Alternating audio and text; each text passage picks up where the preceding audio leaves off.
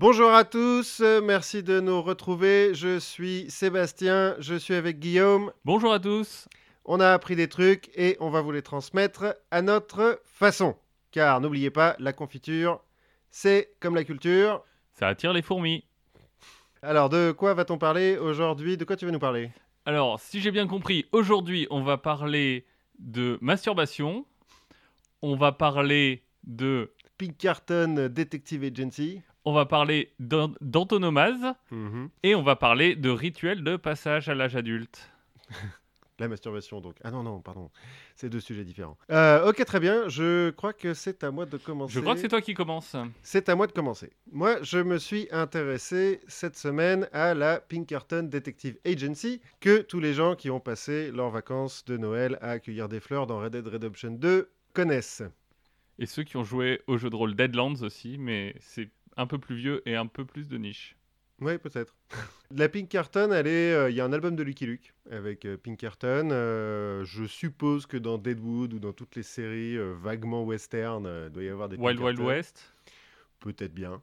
Ça se trouve, c'est un peu inspiré par eux d'ailleurs. De manière générale, aux États-Unis, pendant le Far West, donc à partir de la moitié du 19e siècle jusqu'au début du 20e siècle, c'est assez légendaire. La Pinkerton Detective Agency, qui existe toujours, D'accord. qui a été racheté, euh, bon, je vous dirai ça à la fin, mais ça existe toujours. Bref. J'ai décidé d'aller chercher un petit peu euh, ce qu'il en était vraiment, parce que dans les jeux Red Dead Redemption, euh, c'est des méchants. Oui. C'est censé être des détectives, on savait pas trop, donc je suis allé chercher. Un peu des mercenaires, du coup. Ouais, un petit peu des mercenaires, tu, tu vas voir. Alors, ça a été fondé par un certain Alan Pinkerton. Facile, il s'est pas trop foulé pour le nom. Non, pas vraiment. Euh, écossais de naissance, hein, euh, Alan Pinkerton, il est né en 1819 à Glasgow, pas une ville ultra riche euh, à l'époque. De Je père... crois que euh, toujours maintenant, c'est pas une ville ultra riche. Ouais, c'est vrai que Glasgow, ça... ça fait pas rêver, ça fait pas paillettes. Non, il y a un petit côté euh, graisseux quand on pense Mm. à, Glasgow. Ouais, un peu. hein. Même dans la façon dont il parle d'ailleurs. Pas bon. Donc Glasgow, fils de policier, ce qui euh, peut-être euh, lui a donné une vocation. Alors ceci dit, son père est mort quand Alan avait 10 ans. Et donc à 10 ans, il abandonne l'école pour euh, aller à l'usine, hein, parce qu'on est quand même au 19e siècle. Une usine de tonneaux, en l'occurrence. Il construit des tonneaux et il devient autodidacte. il apprend par lui-même. Quand il a une vingtaine d'années, donc il est toujours ouvrier, il rentre dans un mouvement qui s'appelle les chartistes. Alors les chartistes en Angleterre, c'est un mouvement ouvrier qui, qui est un peu l'ancêtre des communistes, si on veut, qui euh, avait mis en place une charte qui demandait un certain nombre de choses au gouvernement à travers des pétitions. Alors il demandait le suffrage universel, notamment pour les hommes. Oui, Pas pour les hommes blancs, j'imagine. Oui. Ah bah de toute façon en Écosse au 19e siècle, bon. Pour les hommes, mais euh, plus universel dans le sens où t'es plus obligé de posséder de la terre pour pouvoir voter, par exemple. Mais plus censitaire. Voilà. Euh, donc il- voilà, il demande un peu des réformes euh, démocratiques. Ça marche euh, plus ou moins bien. Pas le rétablissement du goulag? Non, non, non.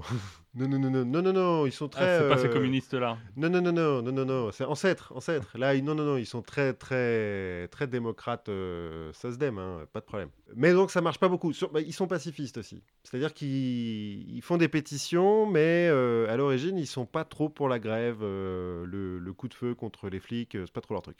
En 1842, il se trouve qu'il y a une euh, crise économique en Angleterre, ce qui fait que là, les chartistes se mettent en grève, enfin, euh, ou en chômage technique.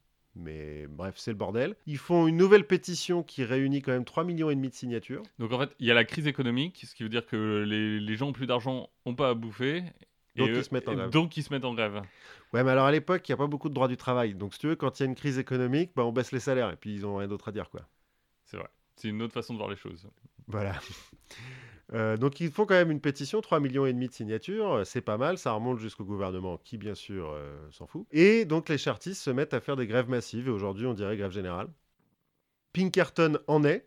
Au passage, il se marie avec une chanteuse qu'il a rencontrée dans un, un établissement euh, luxueux de Glasgow, je suppose. Ouais, Il y en a beaucoup pour euh, les ouvriers. Bien sûr. En tant que membre des chartistes, il est sur le point de se faire arrêter. Quelqu'un le prévient et il prend un bateau direction l'Amérique. Faut dire que c'est pas le premier. hein. Son grand frère a déjà fait le voyage. euh, et puis à l'époque, les Écossais, euh, ça part beaucoup en Amérique. Bon, à la limite, par rapport à l'Écosse. Enfin, rapport- c'est un, joli village, mais il pleut. c'est, c'est- oui. Bon, alors ceci dit, euh, il arrive dans l'Illinois, du côté de Chicago, ce qui niveau euh, climat, c'est pas forcément beaucoup mieux que l'Écosse. Hein. euh, fait moins 30 en Oui, hiver. c'est ça. et On est obligé de mettre le feu au rail pour, euh, pour les réchauffer. voilà, c'est un peu le bordel. Bref. En 1843, euh, il se construit une petite cabane à Dundee, Illinois, qui est un bled. hein. qui a le même nom qu'un Blade de- du Royaume-Uni? Ouais, sûrement. Mais enfin, euh, les Américains là-dessus, il y a, je crois qu'il y a 17 paris à- aux États-Unis. Et Dundee, ça doit être, Ça doit vouloir dire ça doit être euh, irlandais ou écossais. possible. Toujours est-il, il se construit une petite cabane à Dundee, Illinois, c'est un peu au nord de Chicago, et il euh, fonde une tonnellerie. Puisqu'il sait construire des tonneaux, bah, il va continuer à construire des tonneaux. L'avantage, c'est qu'on en a besoin partout. Donc là, très bien, il travaille, euh, il fait venir sa femme et tout, il travaille. En 1844, il rejoint les abolitionnistes. Donc on est un peu au moment où euh, l'esclavage, ça commence à sentir un petit peu le roussi euh, aux États-Unis. Donc il, est, il continue son engagement plutôt démocratique. Voilà. Jusqu'à présent, il est dans le camp du bien. Ouais, ouais, non, là, il est vachement dans le camp du bien. Euh, Sa maison sert de, revue, de refuge au Underground Railroad, qui est un réseau de passeurs, en fait, qui font passer les esclaves du sud au nord. Puisque dans les États du Nord, je crois que les- l'esclavage est déjà plus ou moins aboli. Enfin, en tout cas, les Noirs peuvent vivre libres, alors que dans les États du Sud, euh, moins. Ouais, il faudra une guerre. Voilà. Euh, donc là, il est toujours euh, ouais, dans le camp du bien. Un peu après, à peu près à la même époque, là, donc euh, milieu des années 1840, un jour, en cherchant du bois à tonneaux sur une petite île euh, à côté de là où il tombe sur une bande de faux monnayeurs qui l'espionnent. Il fait des rapports euh, circonstanciés au shérif du coin. Le shérif lui dit bah, Viens donc avec moi, on va aller les arrêter. Et ils arrêtent la bande de faux monnayeurs. Alors, ils ne chopent pas le chef, mais ils arrêtent quand même le truc. Ce qui fait dire à Alan que peut-être euh, il pourrait reprendre un petit peu euh, les pas de son père et euh, faire un truc dans la police. En 1847, il devient shérif adjoint du comté de Kane, donc toujours dans l'Illinois. Puis il rejoint le Chicago Police Department et en 1849, il est nommé détective de Chicago, de la police de Chicago. C'est le premier détective de la police de Chicago. D'accord, donc il- c'est un pionnier. C'est un premier, un- plutôt un pionnier du, du, du flic. Euh, il sera d'ailleurs une, une inspiration pour Conan Doyle, euh, pour certains personnages de, dans Sherlock Holmes. Ceux qui prennent pas de cocaïne. Voilà. Sauf que être détective de Chicago, c'est bien, mais ça paye pas beaucoup plus que de construire des tonneaux. Du- Cela dit, ça fait peut-être un peu moins mal aux mains. Peut-être. C'est plus dangereux aussi. Faut... C'est aussi plus dangereux. En tout cas, Alan, il trouve que ça paye pas assez. Donc en 1850, euh, avec un avocat de Chicago qu'il a rencontré dans un temple maçonnique, histoire de, de- de donner un petit peu du grain à moudre euh, Ouais, la conspiration. voilà, aux gens que ça intéresse. Donc avec cet avocat, il fonde la Northwestern Police Agency, qui sera donc euh, une des premières euh, agences de détectives privés de Alan Pinkerton. Donc en fait, c'est des... ils appellent ça une police privée. Oui, oui, oui, là, ils n'ont pas de problème avec ça. Ouais, ouais, ouais. Donc ils, appellent, ils, ils fondent ce truc-là, ça marche plus ou moins bien, parce qu'au bout d'un an, bah, ils mettent la clé sous la porte, quoi. Oui, donc plus ou moins bien, mais plutôt moins. Plutôt moins. Alors, plus ou moins bien parce que, en fait, pourquoi est-ce qu'ils mettent la clé sur la porte? Parce que leur euh, machin, ça marche pas trop, mais c'est surtout parce qu'ils ont des concurrents. En fait, ils ont un concurrent en la personne du frère d'Alan, Robert Pinkerton, qui a fondé euh, la Pinkerton Co. quelques années avant, à l'origine pour euh, servir de sous-traitant pour les compagnies ferroviaires, donc euh, c'était une boîte d'intérim, quoi, plus ou moins. Ouais, des prestats, comme Voilà. on dit maintenant dans le beau monde corporate de maintenant. voilà, une boîte de Presta. Et euh, ces Presta se sont tournés de plus en plus vers la sécurité des voies ferroviaires. Donc euh, Robert Pinkerton, euh, il s'est, et la Pinkerton Co. s'est spécialisé dans la sécurité. Alan, en tant qu'apprenti détective, se dit que la sécurité, ça revient à peu près au même. Oui, entre sécurité et police, finalement, on- Ouais. on, on fait une partie du même taf. quoi. Et donc, euh, il rejoint son frère au sein de la Pinkerton Company, qui rebaptise Pinkerton Detective Agency en 1851. Donc 1851, la Pinkerton est née. Voilà. Et au début, il commence par faire de la sécurité de train et de diligence principalement. On est à l'époque du, du train et de l'expansion de la gare du rail et tout ça ou- Alors, il n'y a pas encore le, le transcontinental, mais euh, sur la côte est, il y a déjà un réseau ferroviaire assez euh, important et la Wells Fargo est la plus grosse entreprise de diligence qui a besoin de garde parce qu'en fait, dans le western, dans Lucky Luke, ils attaquent des banques. Mais en vrai, ils attaquent pas souvent des banques. Ils attaquent beaucoup plus souvent des diligences ou des trains parce que c'est beaucoup plus simple. Et, a priori, c'est moins fortifié, c'est plus facile à attaquer et il y a moins de gens qui peuvent venir à la, à la rescousse Ouais, voilà, c'est ce que j'allais dire. C'est qu'une diligence, tu peux la choper en plein milieu d'une forêt où il y a personne, alors qu'une banque, bon, si le banquier est pas trop con, il l'a mis pas très loin du bureau du shérif. Euh, donc ils commencent à faire ça et ça marche plutôt bien. Alors ils font déjà aussi un petit peu de, de vrai travail de détective, c'est-à-dire qu'ils recherchent des criminels aussi. Euh, Ils font du de la chasse à la prime en fait. Oui, c'est ça. C'est qu'eux, ils se font rémunérer aussi en livrant des gens euh, Ouais. sur, sur la tête de qui on a mis des primes. Voilà. Donc ils sont rémunérés par le gouvernement quand ils font ça, par les entreprises privées des chemins de fer quand ils font de la sécurité euh, machin, ou euh, par les voyageurs des diligences quand ils font de la sécurité pour les diligences. Et ça marche bien notamment parce que euh, Alan Pinkerton il met en place des, des méthodes qui sont un peu euh, novatrices pour l'époque. Alors déjà, chacun de ses agents a un badge avec un œil ouvert dessus. Le petit rapport avec la conspiration, tout ça, euh, L'œil qui voit tout. l'œil qui voit tout. Et le, logo, le moto, le- comment ça s'appelle? Le slogan, la devise. Le- La devise de l'agence, c'est We never sleep. Nous ne dormons jamais. Merci la cocaïne. Euh, il met en place un principe, donc ils ont tous un badge, ils ont tous plus ou moins un uniforme, c'est-à-dire qu'ils sont obligés d'être bien habillés. Tous les détectives doivent se déplacer par deux minimum. C'est de là que vient euh, l'idée du flic et de son, Et de son acolyte, enfin, ou son de son, acolyte, son euh, adjoint.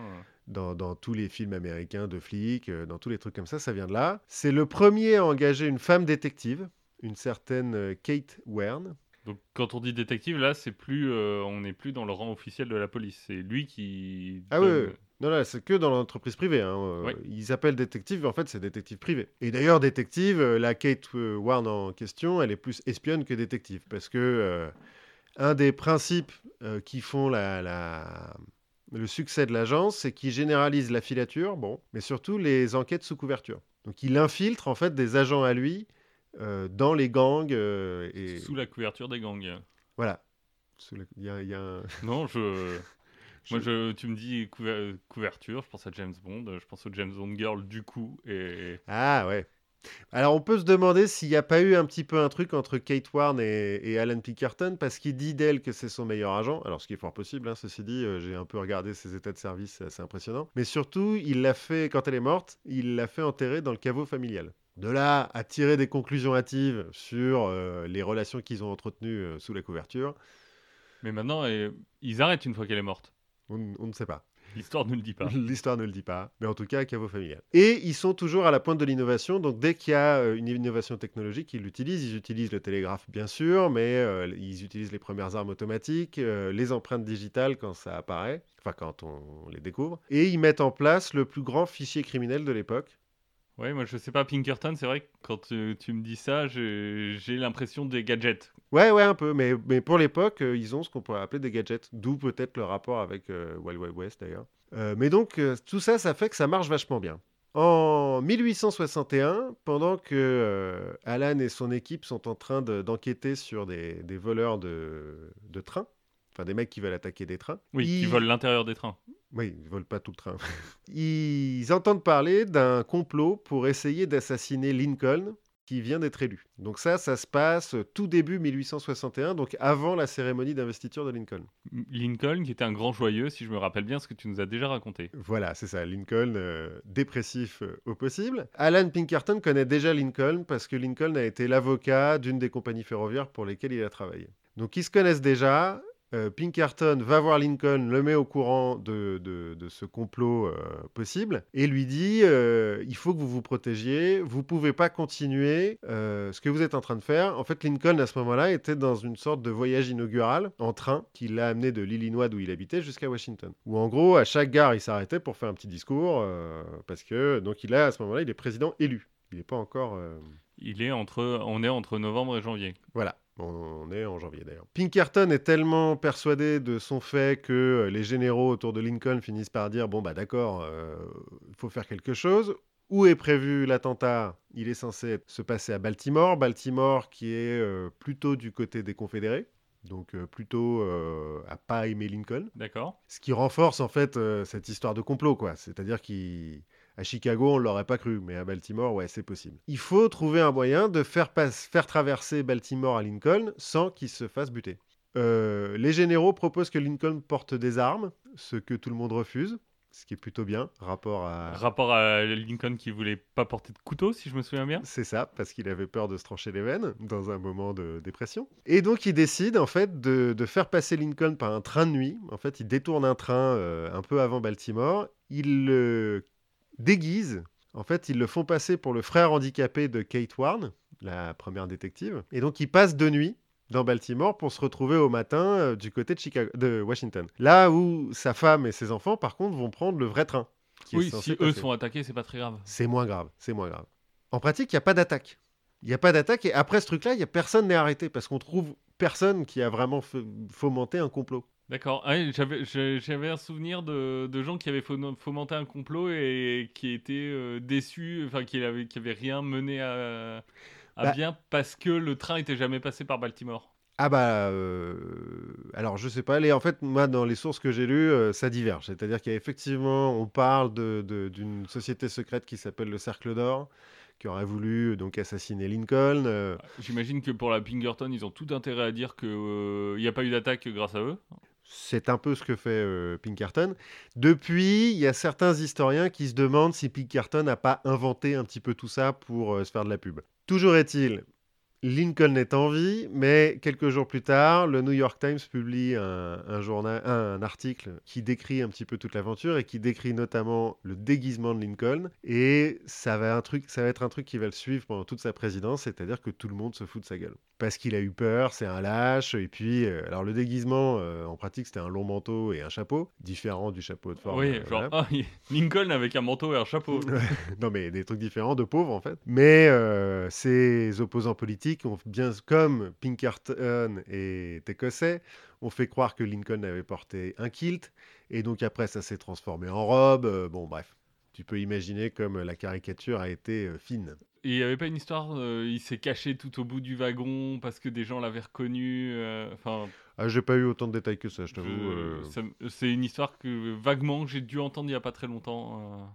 De manière générale, je comp- moi, ce que j'ai compris, c'est que c'était pas très glorieux, cette histoire. Mais Pinkerton est suffisamment euh, persuasif Bon communicant. bon communicant pour que ça serve ses affaires. En pratique, quand la guerre de sécession éclate euh, quelques temps plus tard, euh, Lincoln nomme Alan Pinkerton à la tête de l'Union Intelligence Service, qui est donc un service de contre-espionnage, euh, enfin d'espionnage du côté des- de l'Union.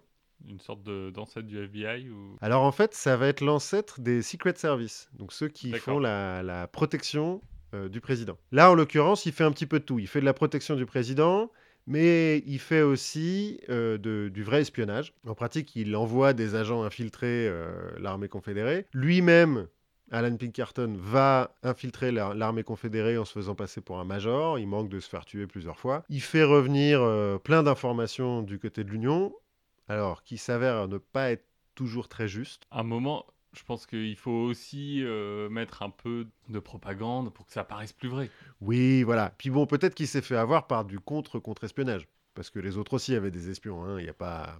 Euh, mais bon, il y a une fois ou deux où, ça, où il se plante quand même vraiment. euh, il prétend qu'il y a quatre régiments avec des tonnes de canons dans une ville, alors qu'en fait, il y a trois pelés. Et donc, euh, l'Union attaque pas. Enfin bref. Mais de manière générale, on peut plutôt dire que c'est un héros de guerre. Après la guerre, il retourne à la chasse hors-la-loi et à la sécurité privée. En 1871, le Department of Justice est fondé, sauf qu'ils n'ont pas beaucoup de fric. Alors ils sous-traitent à l'agence euh, Pinkerton. C'est toujours un bon, euh, un bon signe quand euh, la justice est rendue par une compagnie privée. Voilà, voilà. Euh, alors ceci dit, à l'époque, ils font quand même de la vraie chasse hors-la-loi. Ils vont s'illustrer notamment en poursuivant le gang de Reno, qui est un des, premiers gros gangs d'attaque de train. Ils vont poursuivre Jesse James, avec plus ou moins de succès, je vais en parler un peu après. Bon, mais ils vont arrêter quand même un certain nombre de mecs comme ça, notamment Butch Cassidy et le Sundance Kid. Alors c'est un peu plus tard, ça c'est dans les années 1890, mais tout de même, euh, ils font de la, de la vraie police, quoi. Ouais, voilà, ils arrêtent toute la collection de- des méchants de Lucky Luke. Oui, plus ou moins. Euh, alors Jesse James, ceci dit, non, il l'arrête pas. Ils essayent pendant longtemps. À la base, il se fait engager par une, euh, une compagnie ferroviaire pour arrêter Jesse James qui a attaqué un train. C'est un échec, il y a euh, plusieurs de ses agents qui se font tuer. La compagnie ferroviaire euh, arrête les frais.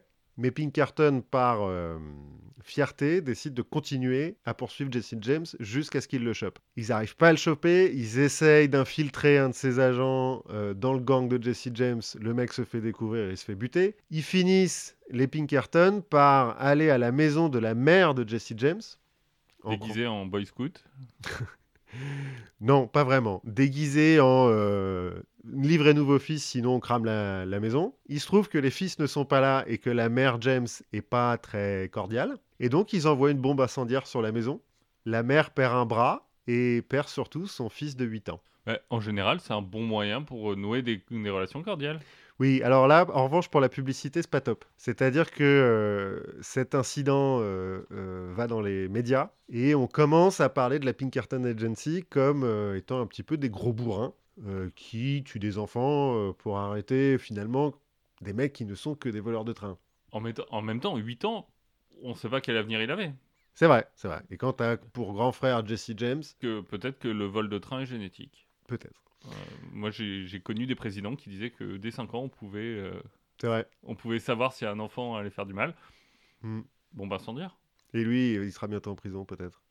Toujours est-il, ça fait un petit peu mauvaise presse. C'est à partir de ce moment-là que Alan Pinkerton publie des romans de gare qui euh, racontent l'histoire de ses agents, alors qu'ils sont bien sûr toujours des, complètement agéographiques pour ses agents. On ne sait pas si c'est lui qui les a écrits. Il est fort possible qu'il ait engagé des, mecs pour les écrire. Mais la légende dira que c'est lui qui les a écrits. En tout cas, les, bouquins sont signés de lui. Ça serait pas le premier, euh, mais bon, en fait, c'est qu'il en publie vraiment beaucoup. Et euh, on se demande comment il peut à la fois gérer l'agence, poursuivre des, types dans le Far West, écrire des bouquins, les publier, sachant en plus qu'il va avoir un AVC euh, quelques années plus tard qui le rend un petit peu. Peut-être qu'il était taillé du même bois que Elron Hubbard.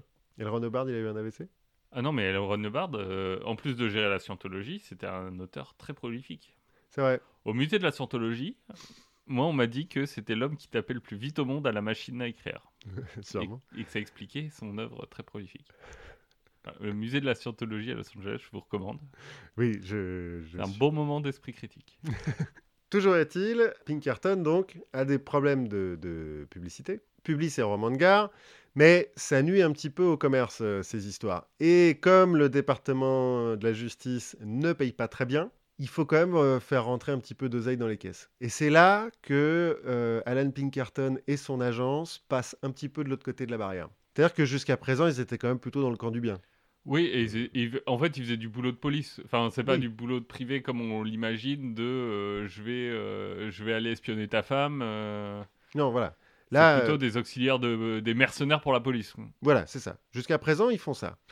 Et puis, bon, pour l'argent, ils commencent à faire un petit peu autre chose. En 1872, ils sont engagés par le gouvernement espagnol pour réprimer une révolution à Cuba. Là, on commence à se poser quelques questions. Voilà, surtout que la révolution en question avait pour principal but de supprimer l'esclavage et de mettre en place une démocratie. Donc exactement ce pourquoi s'est battu Pinkerton quand il était jeune. Oui, mais ça payait moins.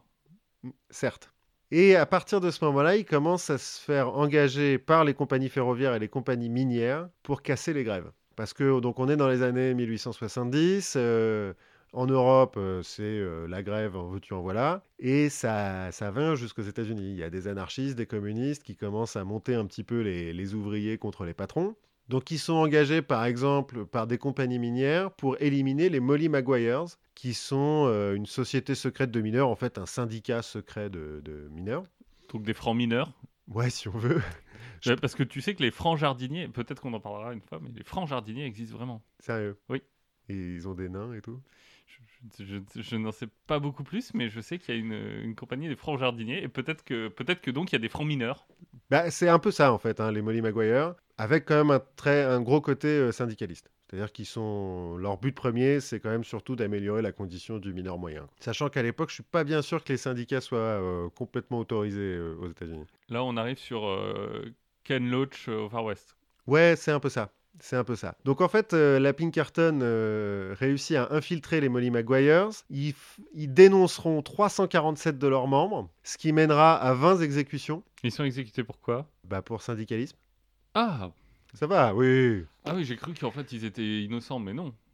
Bah euh, enfin pour syndicalisme et puis je suppose pour destruction de propriété de la mine, des trucs comme ça quoi.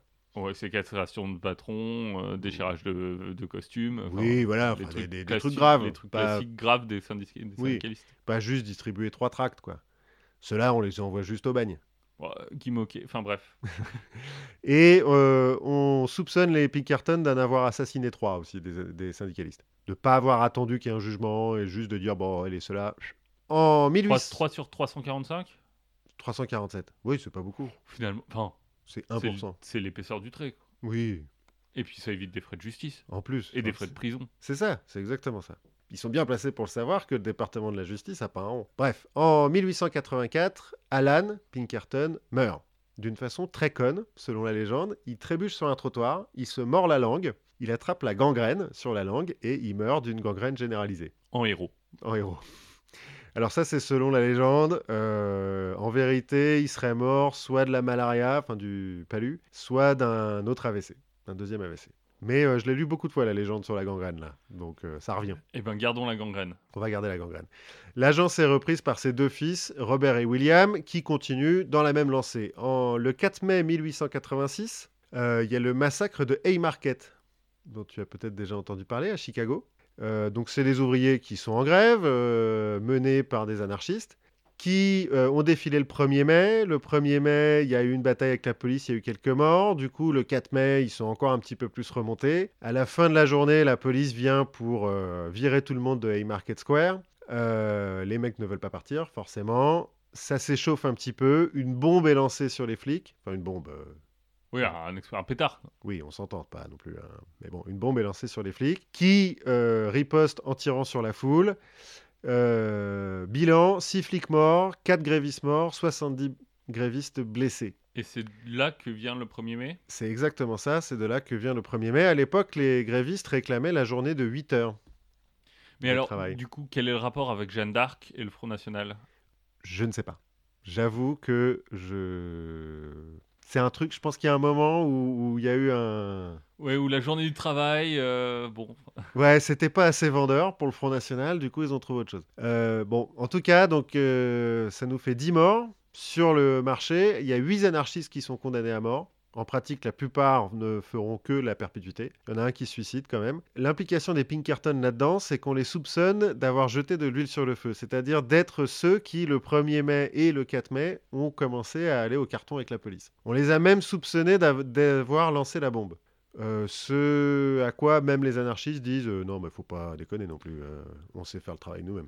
Oui, heureusement, il n'y avait pas Facebook à l'époque.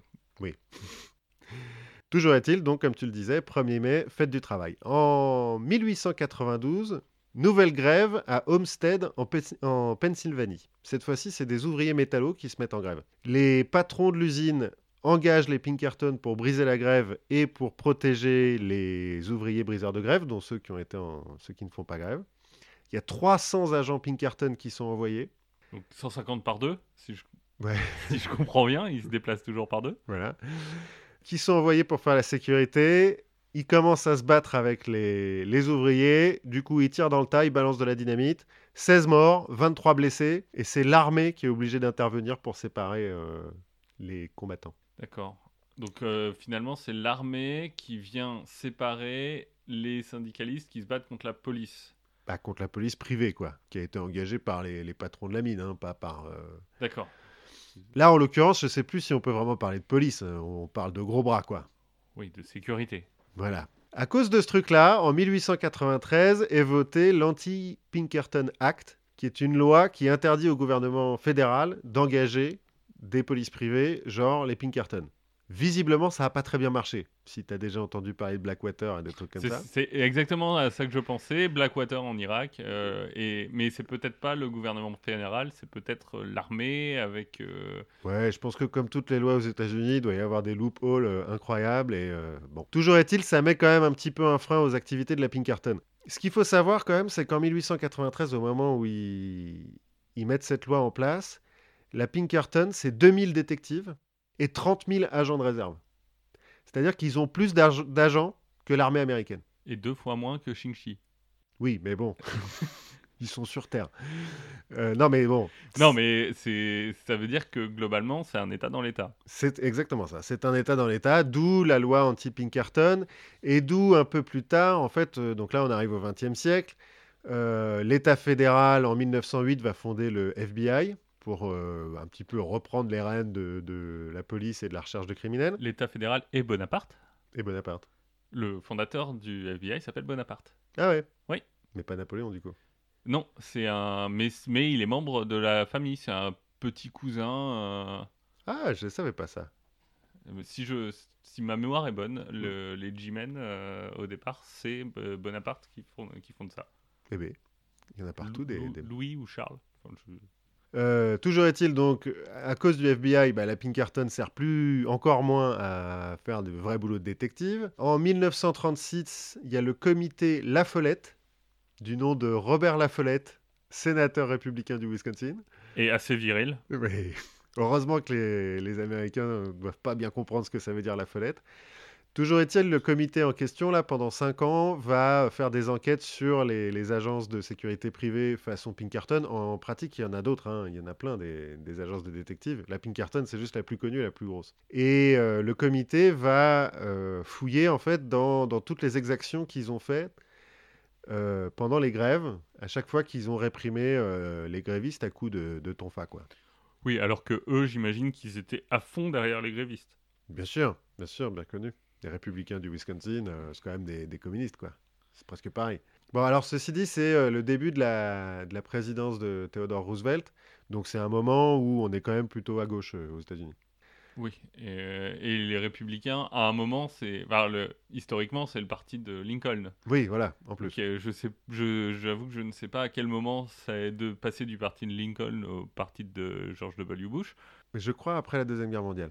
Toujours est-il, rassure-toi, le comité, ils ont enquêté, mais ils n'ont pas voté des lois non plus. hein, euh, bon, ça a fait Mais de la sont- mauvaise presse, Mais ils sont bien indignés quand même. Ah oui, ils se sont bien indignés. Et puis il y a des mecs qui ont fait euh, contrition hein, devant le comité, qui étaient là, genre, ah oui, non, excusez-nous, c'est mal, c'est mal ce qu'on a fait. Et on ne le refera plus. On le refera plus du tout, comme Mark Zuckerberg, tu vois. Ils ont mis un costard et tout. Bon, au XXe siècle, ils continuent à faire de la sécurité privée. Euh, le seul truc un peu notable, en 1963, c'est eux qui escortent la Joconde aux États-Unis. La Joconde a été prêtée au, au Met. C'est eux qui escortent la Joconde. Bon. Elle est pas chiante, hein. Non, ça va, elle parle pas trop. Elle sourit. Je sais jamais trop pourquoi, mais bon. Et en 1999, euh, la Pinkerton Detective Agency se fait racheter par euh, Securitas AB, c'est une boîte suédoise. Avec un bel aigle euh, comme, euh, comme emblème. je- Oui, sûrement, Securitas, bon. C'est une boîte de sécurité privée. Aujourd'hui, la filiale Pinkerton euh, vaut un milliard et demi de dollars quand même. Qui est bien, mais pas top. Ouais, c'est- quoi, un centième d'Amazon À peine? Un millième. Un millième d'Amazon. Du Enfin, Amazon, c'est 1000 milliards. Oui, bah donc voilà. ouais. Enfin, ça oscille entre 950 et 1150, quelque chose comme ça.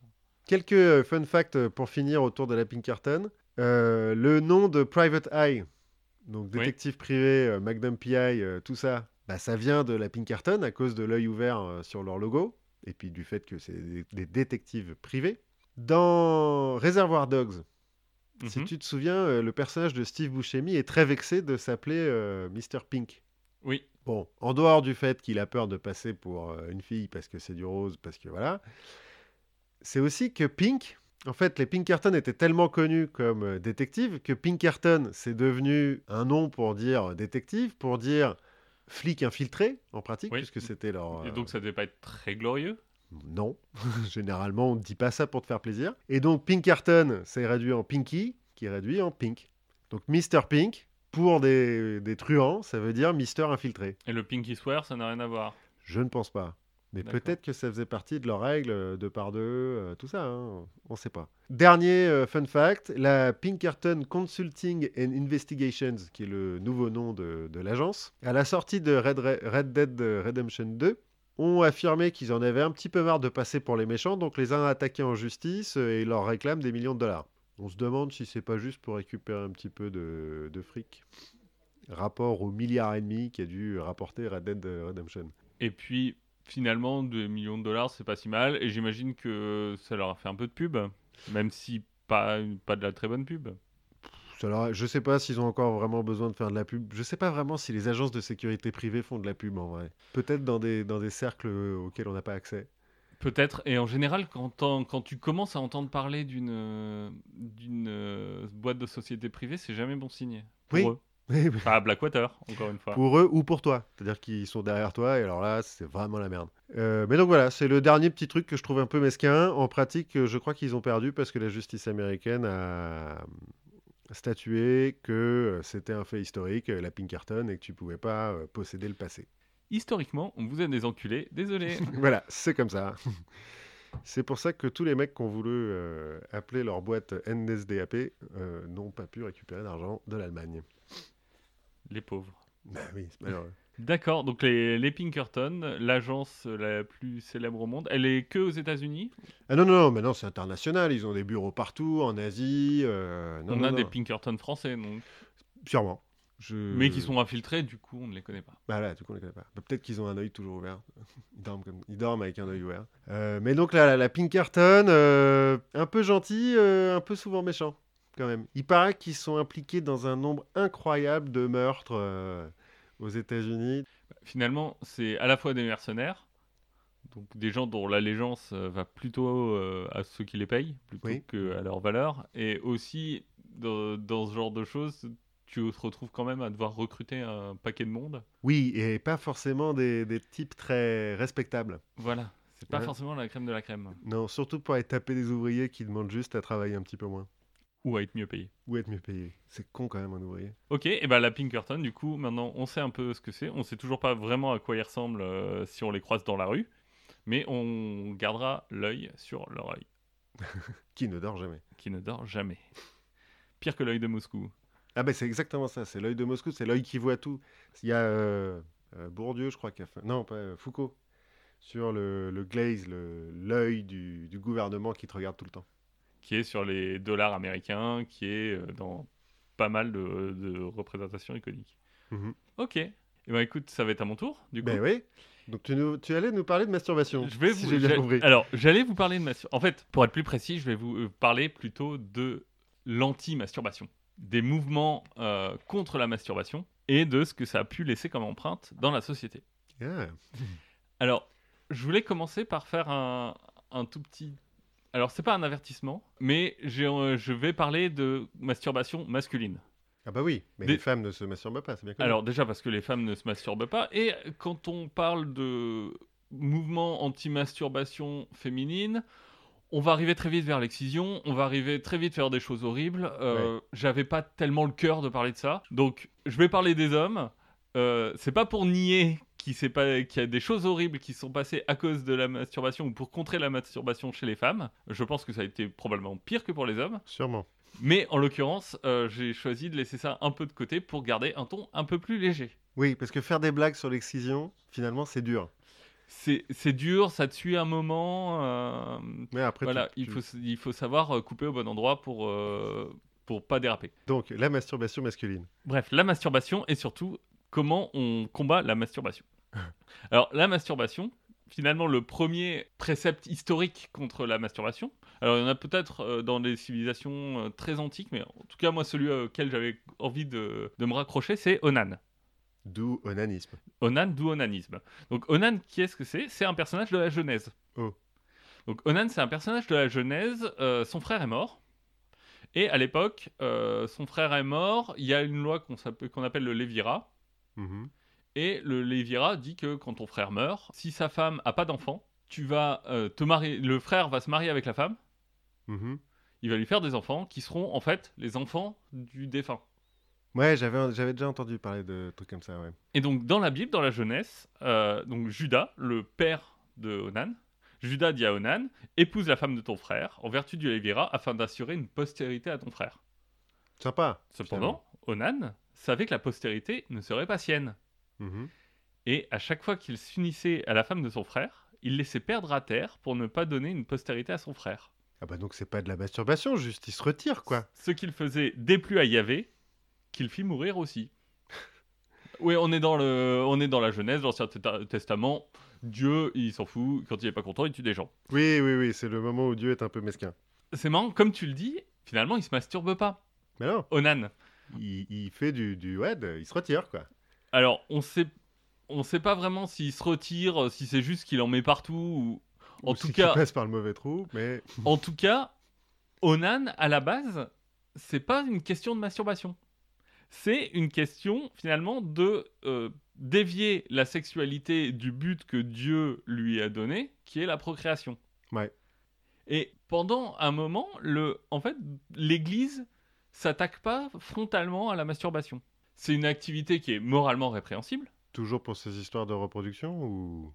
Oui, parce que finalement, c'est un peu une déviation de la, de la reproduction, euh, enfin de la sexualité à des Mhm. buts non, reprodu- non reproductifs. Mais finalement, il n'y a pas une vraie réprobation. C'est plutôt quelque chose, on sait que c'est mal, mais on le tait. on n'en parle pas trop. euh, Voilà, euh, euh, il y a quand même quelques mouvements orthodoxes juifs qui se basent sur la jeunesse pour, pour dire que finalement la masturbation doit être punie de mort. Enfin bon, les intégristes, euh, qu'ils soient juifs, chrétiens ou musulmans, ont toujours des idées un peu cons. Exactement.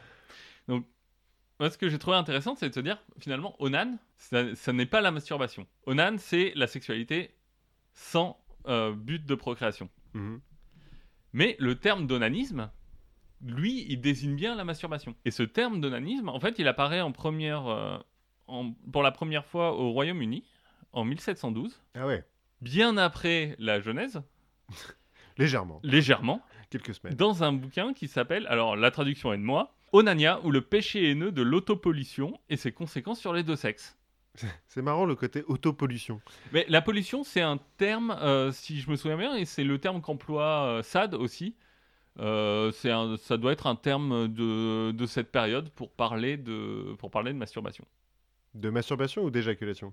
Euh, alors, je suis pas capable de faire la. Enfin, de- si, je suis capable de faire la différence, mais je veux dire, dans, le, dans, dans la sémantique, pour moi, la pollution, c'est. Je pense qu'il doit y avoir une idée d'éjaculation qui, qui est associée. C'est, On parle encore de, de pollution nocturne? Peut-être.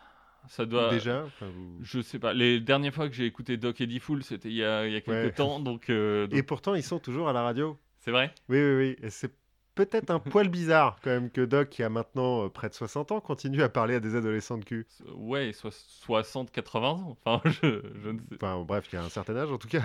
Moi, je trouve ça un peu chelou. Mais Donc, l'onanisme, la première fois, c'est 1712. Et en fait, c'est dans un traité qui est médical. Hmm.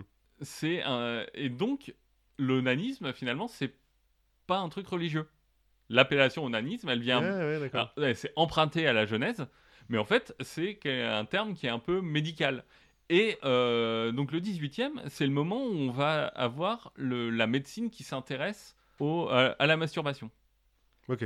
Et euh, ça se traduit, donc le terme onanisme arrive en France en 1760, mais surtout en 1780, où il y a un médecin qui est assez célèbre à l'époque, qui s'appelle Samuel Tissot. Mhm. Et Samuel Tissot, il écrit L'onanisme, essai sur les maladies produites par la masturbation. Donc on aborde le- la masturbation sous l'angle complètement médical.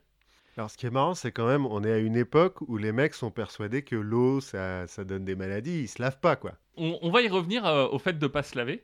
En fait, le, le fait de pas se laver, c'est euh, aussi. euh, Il y, a- il y a une question quand même de sexualité et de nudité qui est, qui est derrière. Le, le moment où tu te laves, c'est quand même le moment où tu es nu. Mm, oui, Et oui, c'est mieux. Enfin, Et, et le bain, euh, c'est le bain romain, euh, c'est, euh, ce sont les orgies. euh, Ouais, ouais, d'accord. donc, mais on, on- on y reviendra un peu plus tard. Mais c'est un- un- une époque où, on- effectivement, on n'a pas encore beaucoup d'hygiène. Et c'est la naissance, en fait, d'un mouvement anti-masturbation qui n'est pas fondé sur le, des croyances religieuses, mais qui est fondé sur des croyances scientifiques. Enfin, scientifique de l'époque. Mais Des croyances scientifiques. C'est pour ça que je, dis ouais. des croyances qui se veulent sans- scientifiques, en tout cas. Euh, et en fait, Samuel Tissot, lui, il considère que la masturbation, c'est une vraie maladie, un vrai, mot qui, un vrai mal qui va affecter à la fois l'individu et la société. C'est-à-dire qu'il écrit que les hommes deviennent pâles, efféminés, engourdis, paresseux, lâches, stupides et même imbéciles quand ils se, quand ils se masturbent. Donc ça, c'est sa description euh, à lui Mhm. il constate un amaigrissement, une vieillesse prématurée. Donc on a un- pour lui un vrai effet de la masturbation sur le, sur le physique. Et pour lui, la masturbation détourne les hommes des femmes. Ouais, bon, ça, à la limite. euh, Ce qui devient un problème euh, sociétal en fait. Mais c'est vrai qu'à l'époque, il faut qu'on fasse des enfants, déjà parce qu'il y en a un, un sur deux qui meurt avant 3 ans, et puis parce que la guerre, ça consomme beaucoup d'hommes, quoi. Oui, et aussi, euh, c'est l'ordre de la société. De, de- la société se base sur des cellules familiales, Oui, euh, sur, euh, sur des- un couple, un homme, une femme. Si on a des hommes qui commencent à se détourner des femmes parce qu'ils disent finalement je peux être à peu près autonome en branlant, j'ai pas besoin de, j'ai pas besoin d'écouter une femme et, de, et de faire des efforts. Ça, ça met un sacré coup de pied dans le- la structure de la société. C'est vrai, c'est vrai. C'est marrant parce que la description que tu as donnée là, du, du mec qui se masturbe, pâle, idiot, euh, maigre, tout ça, ça fait quand même vachement de description d'un stoner, quoi. D'un type qui se drogue, en gros. Eh ben, il y a des gens qui vont euh, parler d'addiction à la masturbation. On y reviendra un peu plus tard sur euh, les mouvements modernes. En tout cas, à partir du moment où on considère et on a un mouvement qui n'est pas que français, hein, qui va être à peu près dans tous les pays développés, à partir du moment où on a un mouvement qui considère que la masturbation est une maladie grave pour l'homme et pour la société, on va se poser la question de comment est-ce qu'on lutte contre la masturbation. Oui. Et en fait, ça, c'est euh, la, la façon, la première façon, c'est euh, on va viser la masturbation chez les jeunes, puisque les hormones, euh, le, c'est à cet âge-là, les, les vieux, globalement, on se soucie pas trop, euh, pas trop de leur développement physique. À cause de l'arthrite, ils peuvent plus. Oui, Euh, et puis j'imagine que c'est les vieux qui choisissent les lois, donc, euh, Souvent, comme souvent. donc ils vont plutôt dire laissez-nous tranquilles. euh. Oui, puis de toute façon, ils sont vieux. En plus, ils doivent être riches s'ils font les lois, Oui. donc ils n'ont pas besoin de se masturber. Ils ont des, ils ont des femmes pour ça.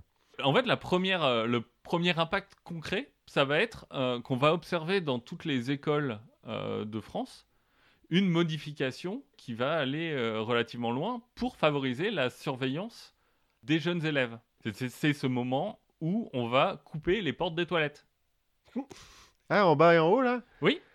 Sérieux, c'est pour éviter que les mecs ils se branlent dedans. Exactement, c'est pour pouvoir vérifier qu'il n'y ait pas de gens qui, qui se branlent à l'intérieur des toilettes. Ça date de cette époque-là.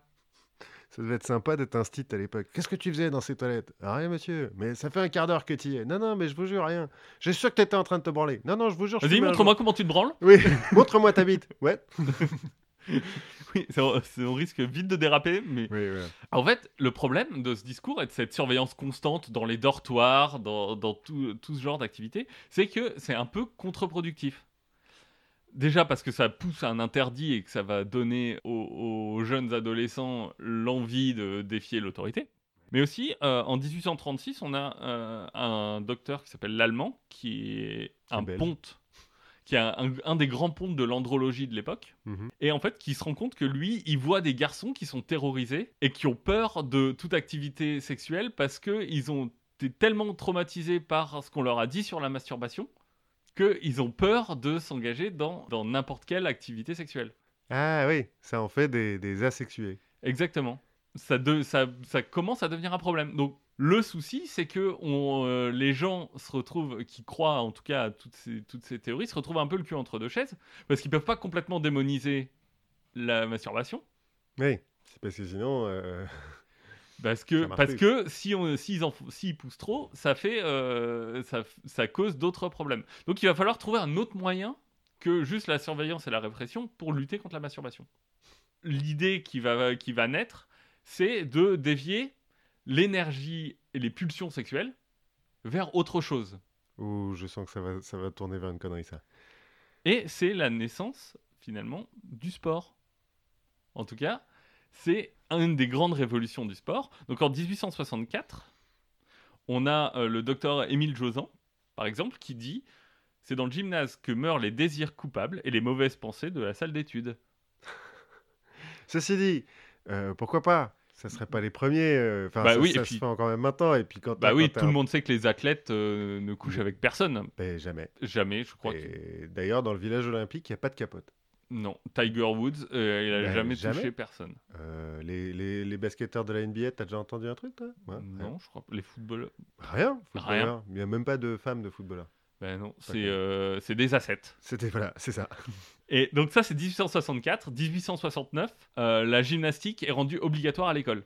Ah, on- nous, on pensait que c'était pour nos artères, euh, no- notre, notre- Alors je dis pas que c'est la seule, je dis pas que c'est la seule euh, justification parce qu'il n'y a pas de vraie justification de données, mais en tout cas tout ça ça s'inscrit dans un mouvement qui à l'époque dit bah, il va falloir, euh, il va falloir faire quelque chose avec ces jeunes, Euh, il- parce que euh, l'oisiveté mène à la branlette. donc, on va essayer de, on va essayer de leur faire faire autre chose. On va les fatiguer, on va leur faire faire du sport. Ils seront crevés et ils penseront plus à se masturber. C'est pour ça que je faisais pas beaucoup de sport au lycée, moi. C'est pour ça que le sport au lycée peut-être n'est pas mixte. Si, moi c'était mixte. Ah, ça c'était mixte. Ouais, ouais. Même quand on faisait de la lutte et tout, c'était un peu gênant d'ailleurs. Donc en fait, ça c'est là, là on parle de la France, mais le contexte est le même, voire encore pire euh, en Angleterre et aux USA. Mais surtout que les Anglais, c'est l'époque de la reine Victoria, là, non? C'est Euh, sont- cette, c'est cette époque-là, et un peu plus tard, en 1907, c'est euh, ça fait partie des philosophies qui sous-tendent à la naissance du mouvement scout. Parce qu'il est bien connu que les scouts ne se masturbent pas Ah bah jamais, jamais sous la tente. Jamais. Et en fait, donc le- les scouts qui sont fondés par euh, Lord Baden-Powell, euh, Lord Baden-Powell qui a un rapport à la sexualité euh, assez particulier.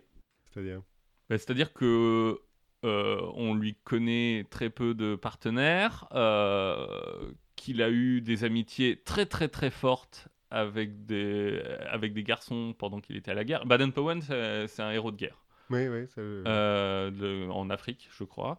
À l'armée, il a eu des relations très étroites euh, avec, euh, avec notamment un de ses, un de ses amis. Euh, il, il se marie à 55 ans Mhm. et partager le lit de sa femme lui donne des migraines. Oui, donc il était gay comme un pinson, quoi. Ou partager le lit lui donnait des migraines au point qu'il préférait dormir sur le balcon. Ah oui Peut-être que sa femme sentait très mauvais, on ne sait pas, ou ronflait très fort. Et en fait, lui, il dit explicitement que euh, il faut que les jeunes garçons s'activent le haut du corps et qu'ils s'occupent l'esprit pour ne pas penser à la masturbation. Mhm.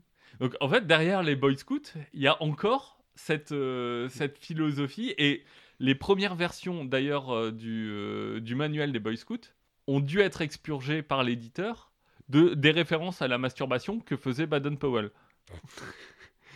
Oui, donc il... C'est la même chose qu'on retrouve alors en- un peu plus tôt en 1901 aux États-Unis, dans le mouvement qui est le mouvement des YMCA, Mhm. Donc des associations de jeunesse euh, euh, chrétiennes. Et euh, dans le manuel des YMCA, on nous dit que l'exercice vigoureux est un moyen de combattre le péché de masturbation. C'est donc ça que dont parlait la chanson? J'imagine que c'est ça. Je- Moi qui croyais que... Ah bah... Et donc en fait, tous ces mouvements qui, qui vont vouloir occuper les, occuper les jeunes, les- leur, faire, euh, leur euh, faire faire du sport, les occuper dehors, en fait, derrière tout ça, c'est pas forcément la, la motivation principale, mais il y a cette idée que pendant qu'ils font ça, ils se branlent pas. Le fait est Le, le, le fait est, enfin, je connais peu de scouts, mais j'ai entendu des histoires. Bon, Moi aussi, où il y a, ça quand même parlait souvent de masturbation. Mais quand tu fais un feu ou quand tu coupes euh, des arbres, il vaut mieux quand même euh, avoir rangé son matos, quoi. Exactement. Et, le, et le, en plus, le YMCA, comme Baden-Powell, sont des pionniers dans euh, le fait de recommander quelque chose. C'est le bain euh, journalier. Ah ouais. Et ils ont jamais pensé que sous la douche, par contre, c'était un bon Alors- endroit pour se... En fait, donc historiquement, l'Église n'est pas trop pour le bain. hein. Je crois qu'il y a Saint Dominique qui, dans ses règles pour les, les moines, euh, dit les bains le moins possible. Parce que justement, elle se- le catholicisme se construit un petit peu euh, en opposition à la tradition romaine du bain, euh, du bain communal euh, qui mène à cet enchevêtrement de corps. Et, Et l'orgie et tout ça, on en a déjà parlé. Donc le bain, en fait, euh, très, pendant très longtemps, c'est pas vu comme quelque chose de sain. Ouais. Et en fait, euh, les YMCA, Baden-Powell dit si il faut se baigner, il faut, alors il faut se baigner, il faut se tremper les couilles dans l'eau froide pour, euh, pour dire clairement ce que eux, euh, ce- que eux préconisent. Et euh, ne- parce que ça, ça refroidit les ardeurs, Mhm.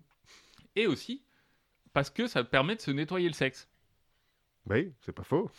Ça Parce faire que- mal, mais... Baden-Powell, euh, une de ses grandes théories, c'est que euh, quand tu accumules de la saleté, bah, ton sexe commence à te gratter.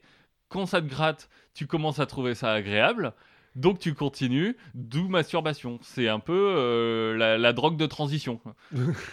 Alors, ceci dit, il a peut-être pas complètement tort. euh, Il y a sûrement beaucoup d'enfants qui découvrent la masturbation comme ça. Et finalement, le- la, la question de l'hygiène, enfin en tout cas cette préconisation de prenez un bain tous les jours ou prenez une douche tous les jours, Il y a derrière aussi, euh, au début, une propagande contre la masturbation. Ok. Bon, ceci dit, ça c'est plutôt bien hein, quand même pour le reste de la société. Alors, c'est plutôt, c'est plutôt positif.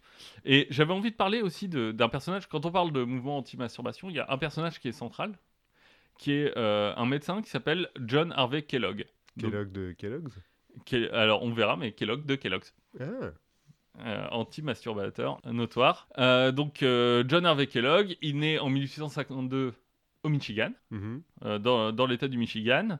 Il devient euh, médecin en 1876 et il s'inscrit dans un mouvement qui est le mouvement de la réforme sanitaire. Mhm. Euh, donc le la réforme sanitaire, c'est un mouvement un peu euh, de restriction alimentaire. ils sont végétariens, ils prônent l'exercice. C'est un esprit sain dans un corps sain, un peu en mode ascète. Ok, bon, pourquoi pas, c'est des véganes quoi. C'est les véganes de l'époque. Ouais, des vegans plus straight edge. euh, plutôt, on, on s'occupe le corps euh, et, euh, et on pense pas aux choses impures. dans, la mou- dans le mouvement de réforme sanitaire, on a des citations comme celle, celle que j'ai trouvée qui que j'ai trouvé pas, pas, trop, pas trop exagérée, qui dit Ni la peste, ni la guerre, ni les maladies sim- euh, similaires n'ont produit des résultats aussi désastreux pour l'humanité que l'habitude pernicieuse de l'onanisme. Oui, c'est sûr. La peste qui a tué euh, combien Un tiers de la population mondiale au XIVe Et siècle bah peut-être que les deux autres tiers se branlaient. Ah, On ne sait pas. et que ça les a menés à leur perte. D'ailleurs, ils sont tous morts, ces gens-là, depuis. Mais ouais, c'est vrai, si c'est pas une preuve. C'est c'est des gens qui sont mesurés et Oui, oui, oui, qui balance pas de fake news quoi. voilà, c'est assez, ra- dans- assez rationnel. Et donc, en, en 1876, euh, Kellogg, qui vient d'obtenir son diplôme de médecine, prend la tête de l'Institut de réforme sanitaire, qui va euh, rebaptiser pour appeler ça le sanatorium. C'est pas comme ça qu'on appelle les hôpitaux psychiatriques aux États-Unis? Alors en fait, lui, c'est là que va changer le, un petit peu le, le terme pour un, un établissement où on va mieux. C'est les sanatoriums de, que nous, on a connus en France, et euh, c'est euh, le sanatorium de, de voyage au bout de la nuit. C'est le- l'endroit où on, Hmm. où on se repose, où on est en convalescence, Oui, oui, oui, et où on apprend à aller un peu mieux. Les maisons de repos, euh, Et, en fait, cet institut de euh, réforme sanitaire et ce sanatorium, il est euh, placé complètement sous la coupe de l'église adventiste du septième jour. Les témoins de Jéhovah. Euh, non, Ah non, c'est les derniers saints. Ah non, merde, je sais plus. Les- C'est lesquels les adventistes du septième jour? Euh, alors c'est des protestants. C'est tu confonds peut-être avec les Mormons. Qui Ah oui. Les Mormons, c'est euh, Jésus, Jésus-Christ et l'Église de Jésus-Christ des, des- des derniers saints, Oui, ça doit être ça. Euh, la LDS. Euh, donc lui, Kellogg, il s'oppose fortement, enfin complètement, à la consommation d'alcool, de tabac, de caféine, de sucre, de narcotiques, de viande et d'épices fortes. Ah oui, même le piment, ils n'ont pas le droit. Ah non, non, mais euh, euh, épices fortes, on est au 19e aux États-Unis. Hein. Épices fortes, c'est le clou de girofle. Oula Putain, les mecs, ils devaient pas rigoler tous les jours quand même. hein. Ah non, ça, ça devait pas être très très sympa. Et donc lui, à la tête de, de cette, euh, cet institut, il devient un peu le fer de lance de la lutte anti-masturbation. Mhm. Lui, il va faire des recherches pour trouver un aliment qui contient pas tous ces trucs euh, mauvais et excitants. Et il va arriver finalement à ces, euh, à ces morceaux de maïs, ces pains de maïs qu'il écrase, les cornflakes, qui sont à peu près la nourriture la plus fade de l'univers. Mais surtout si c'est fait à base d'avoine ou de millet. Et, et, euh, puisque lui, il s'oppo- il s'oppose au sucre, voilà, c'est. C'est vrai que le, le cornflakes, parce que le frosties, il y avait du sucre. Ah bah le dessus. Frosty, c'est 80% de sucre, Voilà, mais le cornflakes, c'est. C'est du carton. Oui, Voilà, le- c'est sa conception de la nourriture. C'est- d'accord, d'accord. On va manger à peu près le truc le plus fat du monde. Et il est, il est rejoint par plusieurs autres qui vont, f- qui vont utiliser, euh, notamment Graham Cracker, qui, est à la même époque et qui, et qui vient à peu près de la, de la même mouvance, qui va dans des pubs aller jusqu'à euh, dire que c'est comme manger de la nourriture prédigérée. Tellement ça n'a pas de goût. Voilà. Les crackers n'ont tellement pas de goût. voilà. Et Alors- vous notez que les, les bébés oiseaux, il y en a aucun qui se masturbe. La nourriture prédigérée, Ouais, c'est vrai, c'est vrai, d'accord, vu Ça- comme ça. euh, ça a du bon. c'est- pas faux, c'est pas faux. Mais du coup, c'est pour ça qu'on utilise le cracker pour tremper dans des sauces, parce que t'es pas gêné par le goût du cracker. Ah non, c'est du carton. Enfin, et donc, et donc c'est pour lui, c'est l'aliment ultime qui va pas t'échauffer l'esprit.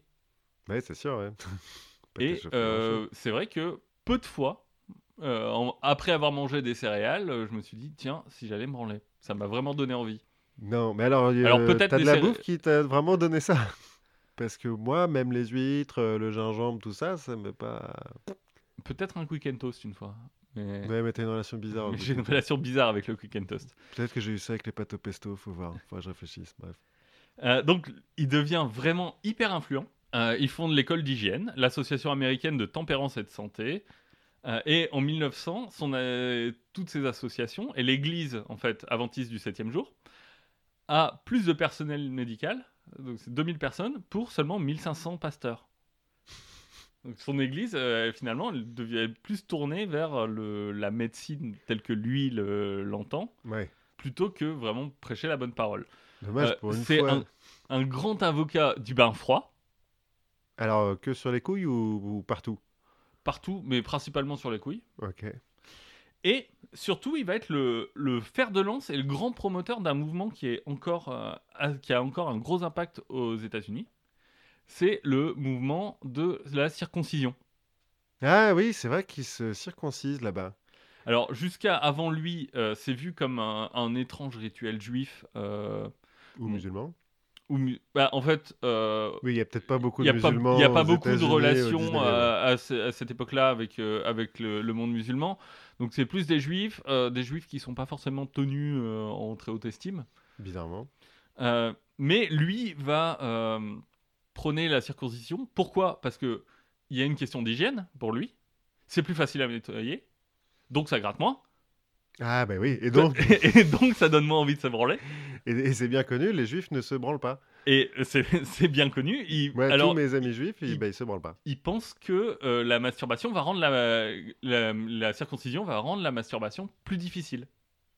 Alors ça, c'est une euh, bonne question à laquelle je ne saurais répondre, parce que moi je suis entier. Mais... Bah, de toute façon, tu es soit, soit l'un, soit l'autre, donc tu peux pas vraiment y répondre. Euh, Oui, c'est vrai que t'as peut-être pas... Oui, ils se font circoncire jeunes. et, et- mais donc, c'est vraiment euh, le mouvement que lui a poussé autour de la, circonci- la circoncision aux États-Unis, c'est vraiment pour empêcher la, euh, la masturbation. C'est ça le but principal. Ok. Et à tel point que lui, Kellogg, dans ses écrits, il recommande de pas faire d'an- d'anesthésie. Pendant la circoncision? Ah bah non, il faut qu'il y ait un trauma. Il faut que l'enfant associe son sexe avec une expérience traumatique. T'es con.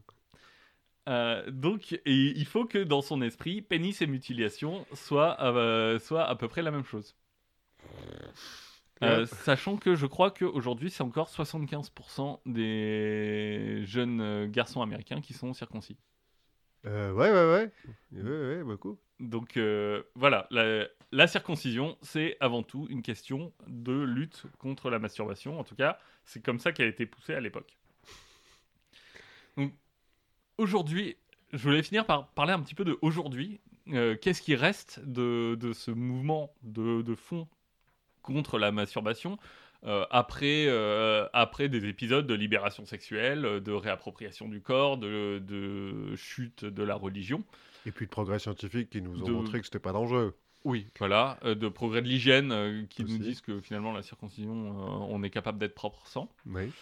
En fait, il reste quand même quelques, euh, quelques mouvements, quelques croyances euh, et des communautés. En fait, ça, s'organise pas mal au- autour de communautés. Donc, par exemple, sur, euh, sur Reddit, qui est le plus grand forum mondial, on a une communauté qui s'appelle NoFap. Donc, le FAP, c'est un acronyme anglais, enfin, c'est pas un acronyme, mais c'est un- une onomatopée anglaise censée décrire les- des bruits de masturbation. Et donc, le mouvement NoFap, c'est un mouvement qui prône l'abstinence euh, dans le but de lutter d'abord contre l'addiction au porno et des gens qui se croient, qui croient que l'abstinence et l'arrêt de la masturbation les rend plus forts, leur permet de mieux se contrôler, leur permet d'avoir un- une meilleure santé sexuelle aussi. C'est pas les, les Proud Boys euh, qui, qui font partie de ce Alors, si on, on- on en reparlera après des, des- des Proud Boys, mais juste pour finir sur le, le, le NoFap, euh, donc c'est 415 000 personnes sur Reddit, Ah ouais, putain, quand même. enfin 415 000 comptes. Et euh, donc eux disent euh, on se contrôle mieux, euh, sexuellement quand on est avec des femmes ça se passe mieux, euh, on a une capacité de concentration plus importante. Il y a quand même, il faut le dire, sous-tendant ça une question qui est un peu sexiste de pas mal d'entre eux, parce que du coup j'ai lu un peu ce qui se racontait sur le forum. Oh, ça a dû être une journée intéressante. C'était une journée très intéressante. Euh, pas mal d'entre eux qui euh, aussi considèrent que les femmes utilisent la sexualité à leur avantage, que pour que ce sont elles qui ont euh, beaucoup de facilité dans, dans, la société et qui donc se soustraient un peu au pouvoir des femmes par l'arrêt de la masturbation. Mhm. Donc il y, y, a un côté un peu sexiste derrière euh, cette communauté. C'est pas les, les incels euh, qui, qui, font ça aussi qui, bah, C'est un peu borderline avec les incels, donc euh, les, les, célibataires involontaires. Mhm. Il y, a, y, a, des liens, y a des liens entre les deux. et donc, comme tu disais, il y a les Proud Boys. Donc, les Proud Boys, c'est un groupe de l'alt-right, même si eux s'en défendent. Globalement, ils sont. Enfin, ouais, c'est quand des gros fachos. Hein. Quand on tire des propos racistes, qu'on est qu'on est dans tous les rassemblements racistes, faut pas trop s'étonner d'être pris pour des racistes. Donc c'est euh, le les Proud Boys, c'est un groupe qui a été fondé par euh, Gavin McInnes, le fondateur de Vice. Le fondateur de Vice. Euh, et en fait, qui eux sont fiers, se disent fiers de la société occidentale, de la race blanche qui l'a, qui l'a fondée, même s'ils ils se disent ouvertement non racistes. Mhm. Et ils vénèrent la femme au foyer. Que, des, que des, idées finalement très très progressistes. Et pour monter officiellement dans la hiérarchie des Proud Boys, euh, je crois qu'il y a quatre niveaux, et à partir du niveau 3, il faut renoncer publiquement à la masturbation. Toujours. Pourtant, ça coûte pas très cher de, de, publiquement dire non, non, les gars, je me masturbe plus. C'est fini. Là... Vous m'avez déjà vu me masturber. bah voilà. Donc, euh, voilà. Je prends des bains maintenant. je, prends, des bains froids et je mange des cornflakes. Donc euh, c'est bien la preuve que voilà. Hein. J'ai plus aucun problème. Il euh, y, a, y, a, derrière tout ça une idée qui est assez commune finalement euh, à, l'extrême droite, qui m'avait frappé quand j'avais entendu parler des skinheads de, de maîtrise de son corps. Oui, ouais, ouais, et un peu dans, chez les jeunesses hitlériennes aussi, où il faut être. Bah, Alors, la jeunesse hitlérienne, il y a quand même. Enfin, la question de la sexualité est un peu plus, un peu plus floue. Euh. Oui, mais ça a été mis en place par Göring, alors forcément. Euh, non, mais il y a quand même cette histoire de, de corps sain, euh, tout ça, faire du sport. Et, c'est un, mouvement qui, est, qui finalement est encore un peu underground, mais pas tant que ça. C'est, ça, ça s'inscrit tout à fait dans la mouvance de, la, de l'alt-right, mhm. au point que, en fait, en 2018, donc j'ai vu un article de décembre 2018, euh, qui parlait d'une hotline, euh, hotline anti-masturbation.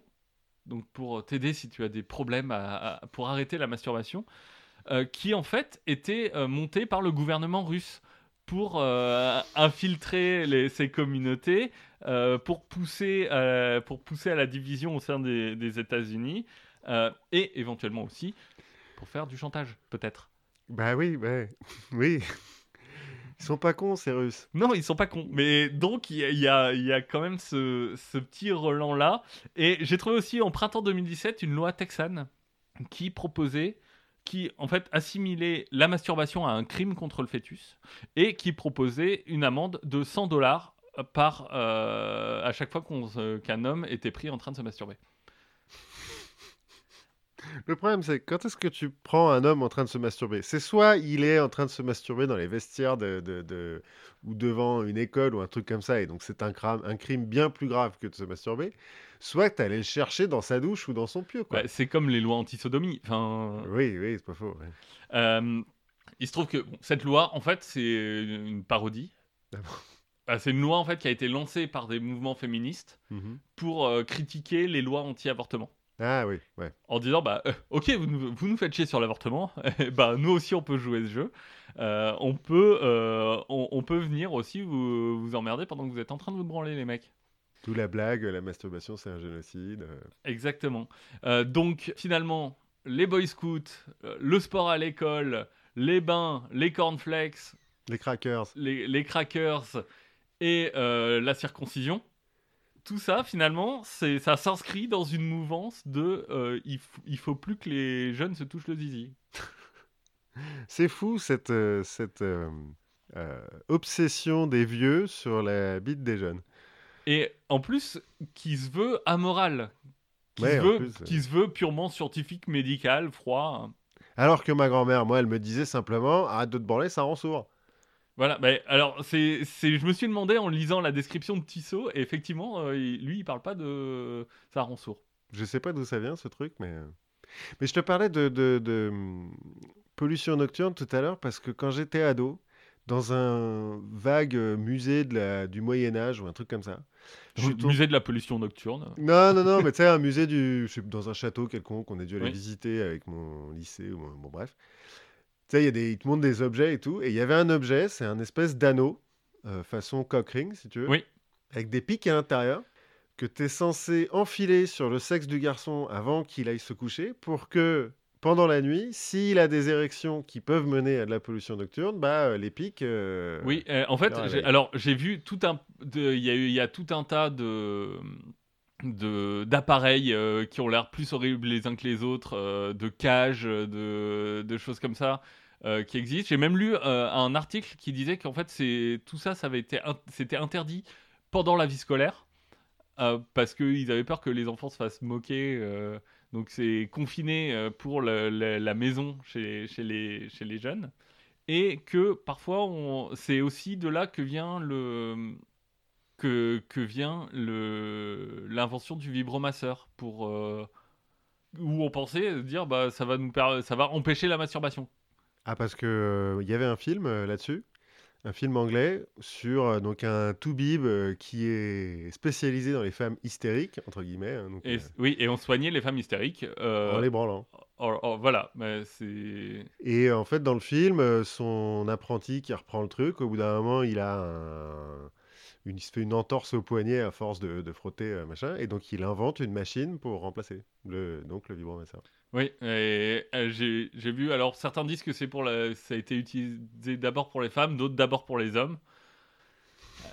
Euh, plutôt des sortes de capsules vibrantes. Enfin, euh, des. Ah, ils avaient inventé le le flashlight. euh, C'est ça, mais le flashlight, un peu, euh, pas cyberpunk, mais steampunk, du- avec des- en, en cuivre. Enfin, bref, Ouais, un truc un peu trash quoi. voilà. Eh ben dis donc, cette, cette passion, je ne comprends pas. Bref, c'était très instructif. Je regarderai les Kellogg's. Si je mangeais encore des Kellogg's, je les regarderais euh, Dans ton bain. Dans mon bain d'une façon tout à fait différente. Pour, euh, pour petit sujet, donc tout à l'heure, je t'ai dit que euh, Pinkerton, c'était devenu un, un nom euh, en anglais, donc Oui. aux États-Unis, quand on dit un Pinkerton, c'est un détective. En fait, le fait de faire ça, ça s'appelle une antonomase. D'accord. C'est une figure de style donc dans laquelle un nom propre est utilisé comme un nom commun. Donc Pinkerton détective, Frigidaire. Frigidaire, Don Juan, Tartuffe, euh, Harpagon. On notera qu'il y en a beaucoup qui viennent de Molière quand même. Et quelques autres qui m'ont fait un peu marrer. Macadam, ça vient d'un ingénieur écossais, Macadam. Oui. Bon, voilà. Euh, donc le macadam, c'est juste euh, mettre des, des cailloux pétés euh, sur les routes. hein. Oui, dans, de la, mais dans du bitume. Alors pas forcément. Pas forcément. À l'origine, sans bitume. Et euh, en fait, ça a été inventé au 19e siècle. C'est la plus grande avancée dans la fabrication des routes depuis l'Empire romain. Depuis l'Empire romain, on n'avait pas changé la façon dont on fabriquait des routes. D'accord. Tout ça grâce à Monsieur Macadam. Donc, euh, Jean-Pierre Macadam, je crois. oui, c'est ça. Ronald. Et écossais. Là, j'avais, j'ai pas noté son prénom. Bon, moi, bref. On connaît peut-être, euh, c'est assez connu, euh, Poubelle. Eugène. Eugène Poubelle, le préfet Eugène Poubelle, donc qui est euh, préfet de Paris entre 1883 et 1896.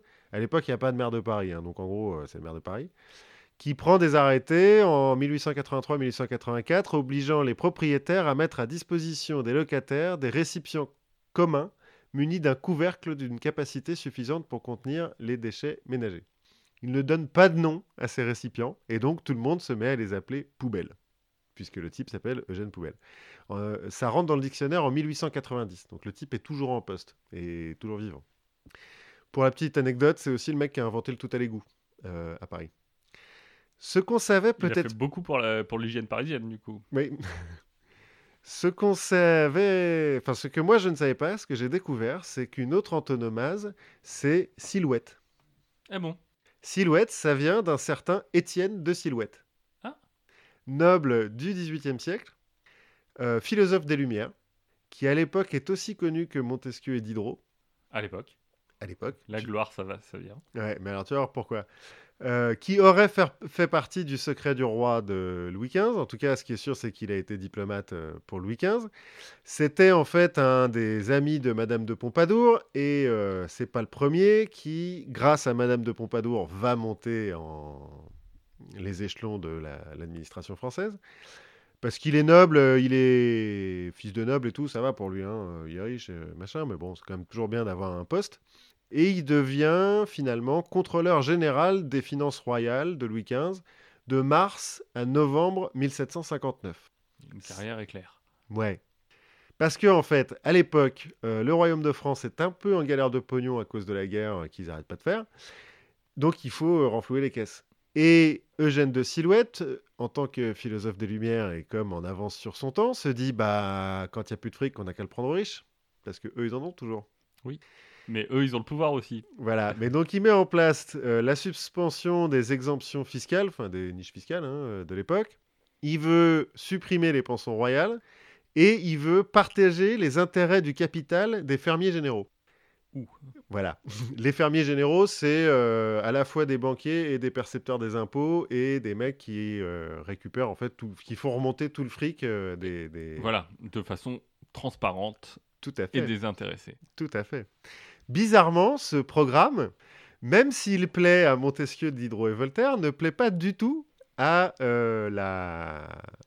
noblesse, enfin aux riches hein, de manière générale, qui bizarrement vont euh, s'employer à détruire la réputation de ce Étienne de Silhouette, qui lui euh, va en faire de même, hein, ceci dit, il va publier des pamphlets anonymes pour critiquer les riches et dire que c'est vraiment des gros rapaces. Mais malheureusement, il va perdre la bataille, bizarrement. Même Voltaire va se ranger courageusement du côté des nobles en disant que non, mais t'es un peu trop en avance sur ton temps, euh, attends quelques siècles, peut-être que... T'avais entendu parler de Monsieur Lénine? Ouais, voilà. Tu vas voir, ça va mieux se passer bientôt, mais là, c'est trop tôt. Et donc, il se fait virer au bout de neuf mois de, de- de contrôle général des finances. Il se retire au château de Brie-sur-Marne, Marne, qu'il achète, et il va mourir là-bas. Et en fait, dès ce moment-là, les- la noblesse va s'employer à effacer son nom de l'histoire, notamment en transformant son nom de famille, Silhouette, en un nom. À l'origine, c'est vraiment une insulte. C'est euh, objet, c'est un- ça dé- définit des objets ou des actes sans valeur. Euh, C'est euh, des, des- des- D'accord. euh, je sais pas quoi on pourrait euh, trouver comme synonyme, mais bon, Ouais, c'est un truc de papier. euh, ouais, de pacotille, quoi, si oui. tu veux. Euh, ça définit aussi les passages éclairs, puisqu'il a fait un passage éclair euh, aux finances. Une édite Cresson. Ouais, si on veut. Et ça va, Blague, blague d'actualité. ça va finir. Pourquoi elle est morte? Non, non, c'était un peu ironique. euh. Ah bon. Euh, ça va finir par, par nommer la silhouette telle que, telle que nous on la connaît, parce qu'en fait, le Étienne de Silhouette, à l'époque, il y a une technique de portrait qui est assez en vogue, c'est de projeter sur un, un- une feuille blanche, enfin une feuille, Oui. euh, un parchemin blanc, en ombre chinoise, la silhouette de quelqu'un et de la tracer euh, comme ça. Ça permet à n'importe qui de, de se dire plus ou moins peintre. Et Étienne de Silhouette aurait beaucoup fait euh, de, de portraits de cette façon. Et c'est comme ça que Silhouette a pris le, le sens qu'on le connaît maintenant. D'accord. Mais donc voilà, Étienne de Silhouette. Étienne de Silhouette, d'accord. Moi, ça me fait penser un peu à- euh, au sopalin. Le sopalin qui est aussi une sorte d'antonomase, euh, puisque les finalement, on utilise assez peu les, les suitou. Oui. Et qui est, euh, qui est un acronyme, en fait. Ah, ça veut dire quoi? Et en fait, c'est Société de papier linge. Oui. Voilà. Enfin, C'est bizarre qu'on appelle ça essuie-tout et pas papier linge. C'était c'était joli, papier linge. oui. Enfin, ou, en, en tout cas, c'est la, c'est la légende urbaine que j'ai entendue. Non, mais ça doit être, ça doit être Pas, vrai. pas vérifié là, mais Ça doit être vrai. Pour, juste pour finir sur Étienne de Silhouette, c'est quand même un type qui a, fait, euh, qui a vulgarisé l'œuvre de Confucius euh, en France, qui a ramené l'œuvre de Confucius en France, qui a, fait, qui a publié un certain nombre de traités d'économie et qui a traduit euh, Alexander Pope, qui est un un- économiste. Est un poète, Poète. Et, un, et un philosophe euh, anglais de l'époque, et qui a traduit une russe aussi, euh, un certain traité mathématique sur le bonheur, que je n'ai pas lu, hein, mais euh, je trouvais ça joli, Mais je crois que la traduction n'est pas hyper fidèle. peut-être. voilà. D'accord, donc un vrai, un vrai homme des Lumières. Ouais, ouais, ouais, un vrai philosophe des Lumières, mais qui a complètement disparu parce que, non, non, non, il faut surtout pas prendre du fric riches. Souvent ça, souvent, ça arrive de finir comme ça parce qu'on on s'est senti pousser un peu des ailes. Oui, voilà, c'est ça. C'est qu'il s'est il, est... il s'est dit c'est bon, j'ai même de pompadour derrière moi, je peux tout faire. ouais, Non, ça, non, ça, tu peux pas. L'argent, l'argent, tu le laisses. Voilà. Le reste, tu peux, mais ça, tu peux pas. Eh ben, moi, en faisant un peu des recherches sur le sujet du jour, je suis tombé sur un, un, petit à côté qui m'a fait assez rire c'est euh, en fait ça rejoint l'idée du rite de passage. Mhm. Le rite de passage, nous on le connaît comme euh, une sorte d'épreuve. Ouais, on passe le bac quoi. On passe le bac, on passe le permis, euh, on... on faisait le service à. Voilà, on, on, tue son premier lion, enfin mm, ouais. des choses classiques. Mm. et c'est souvent une sorte d'épreuve où on va où on va prouver sa valeur. Moi j'ai trouvé des gens qui voient pas ça tout à fait comme ça. Euh, en Papouasie-Nouvelle-Guinée. Mhm. Donc euh, la grande île au nord de l'Australie. Mhm. Il y a plusieurs, euh, plusieurs tribus.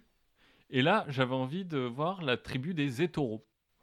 Donc la tribu des Étoros, leur rituel de passage à l'âge adulte, en fait, c'est l'inverse. C'est plutôt que l'enfant prouve la valeur, c'est le monde des adultes qui va l'accueillir en le fortifiant. Et en lui insufflant une, une sorte d'énergie vitale pour le lancer dans la vie adulte. C'est plutôt bien pour l'instant. Ce, qui est plutôt bien. Donc en fait, quand un, jeune, euh, un jeune hétéro veut passer euh, à l'âge adulte, ce qu'il va faire, c'est que il va se trouver une sorte de mentor. Mm-hmm. Et ce, ce, mentor, en fait, va lui donner euh, une, une, femme de sa famille à épouser. Ouais, ok. Donc ça, c'est une sorte de premier cadeau. C'est un, un mariage arrangé. Voilà. Et le deuxième cadeau qu'il fait, c'est qu'il va lui transmettre une partie de sa force vitale. Ouais, j'ai un peu peur. Alors, comment est-ce qu'on fait ça? Eh bien, il suffit de lui éjaculer dans la bouche. Ben oui Puisque euh, c'est une tribu qui pense, enfin, qui, qui, a comme principe que le principal véhicule de la force vitale, c'est le sperme.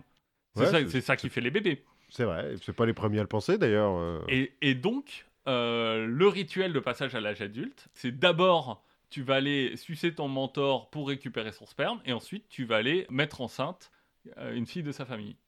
Alors j'espère pas avec. Euh, j'espère qu'il n'y a pas censé y avoir de bah, transmission bah, du sperme paternel. Bah, philosophiquement. Un... Oui, mais philosophiquement, je veux dire pratiquement, tu vois. pratiquement, je ne pense pas. J'espère pas. Et d'ailleurs, ça, ça, pose des problèmes, notamment pour euh, une tribu qui, est, qui vit à côté de chez eux, qui s'appelle les Koulali, qui est une tribu un peu plus grande. Et, et eux qui sont un peu dégoûtés euh, par, euh, par ces pratiques. Mhm. Parce qu'ils savent, ils savent très bien que c'est la, oh, tu peux pas transmettre la force vitale en éjaculant dans la bouche. Ils savent très bien que transmettre la force vitale, ça se fait en éjaculant dans l'anus du, du, du, jeune garçon qui va, qui va devenir un homme. Ben ouais, les Grecs le savaient déjà. Et il y a une autre tribu euh, de Papouasie-Nouvelle-Guinée qui s'appelle les Sambia, et qui est une tribu très belliqueuse, qui, euh, par rapport aux deux autres qui sont plutôt pacifiques et plutôt égalitaires, là c'est une tribu avec une vraie séparation homme-femme. C'est-à-dire qu'il y a vraiment des endroits réservés aux hommes, euh, chacun a des, jobs bien définis. Et eux, en fait, pensent qu'ils ont une croyance, un principe, c'est que le, le, corps humain ne fabrique pas de sperme de lui-même. Mhm. Et donc, eux, ils ont, une, ils ont un rituel qui est encore plus long euh, entre le passage de l'enfant à l'adulte, et pendant lequel, sur plusieurs années, où l'aspirant est, est, défendu d'approcher, ne serait-ce qu'approcher une femme, son mentor va lui éjaculer six fois dans la bouche pour lui permettre d'emmagasiner du sperme il va lui apprendre des rituels de... qui vont lui permettre de euh, renflouer son stock de sperme interne. Et c'est comme ça qu'il va pouvoir devenir un homme. En fait, dans l'histoire de ces tribus, il y a longtemps, il y a un mec qui devait être euh, gay comme un poisson et qui s'est dit Ah les gars, j'ai les dieux qui m'ont parlé. Ils m'ont dit Si tu veux devenir un homme, faut que tu me suces. faut que tu me suces la bite. Bon. Le type devait être ultra charismatique, ça a marché. Et depuis et, depuis, son pote à côté qui dit N'importe quoi, faut pas que tu me suces la bite. faut que je te la mette dans le cul. Non, mais sérieusement, ça doit venir d'un truc comme ça. Enfin, je, je, je m'imagine, euh, tu sais, un peu, tu, on parlait le, le devin dans Astérix, tu vois, Oui. qui arrive et puis il fait Ouais, attention Pour faire ça, il va falloir que vous me suciez tous. Voilà, c'est un rituel de passage à l'âge adulte un petit peu différent. Ouais, ouais, un peu. Bon, enfin, bon pourquoi pas. Et hein. j'imagine que ça n'aurait pas beaucoup plu euh, au docteur Kellogg. Sûrement pas. Par contre, peut-être beaucoup à Socrate et Platon. Et Baden Powell, Et Baden Powell, effectivement. qui, quand on sait qu'il était à la tête des scouts, enfin bref. Ouais, ouais. ouais. oui, là, ça, c'est un peu problématique tout ça. Mais bon. Voilà, c'était nos histoires d'aujourd'hui. Qu'est-ce qui, nous qui reste à faire? Euh, vous dire de vous abonner, de partager, de. De nous retrouver dans deux semaines euh, et de continuer à apprendre des trucs. Voilà. À bientôt. À bientôt Salut.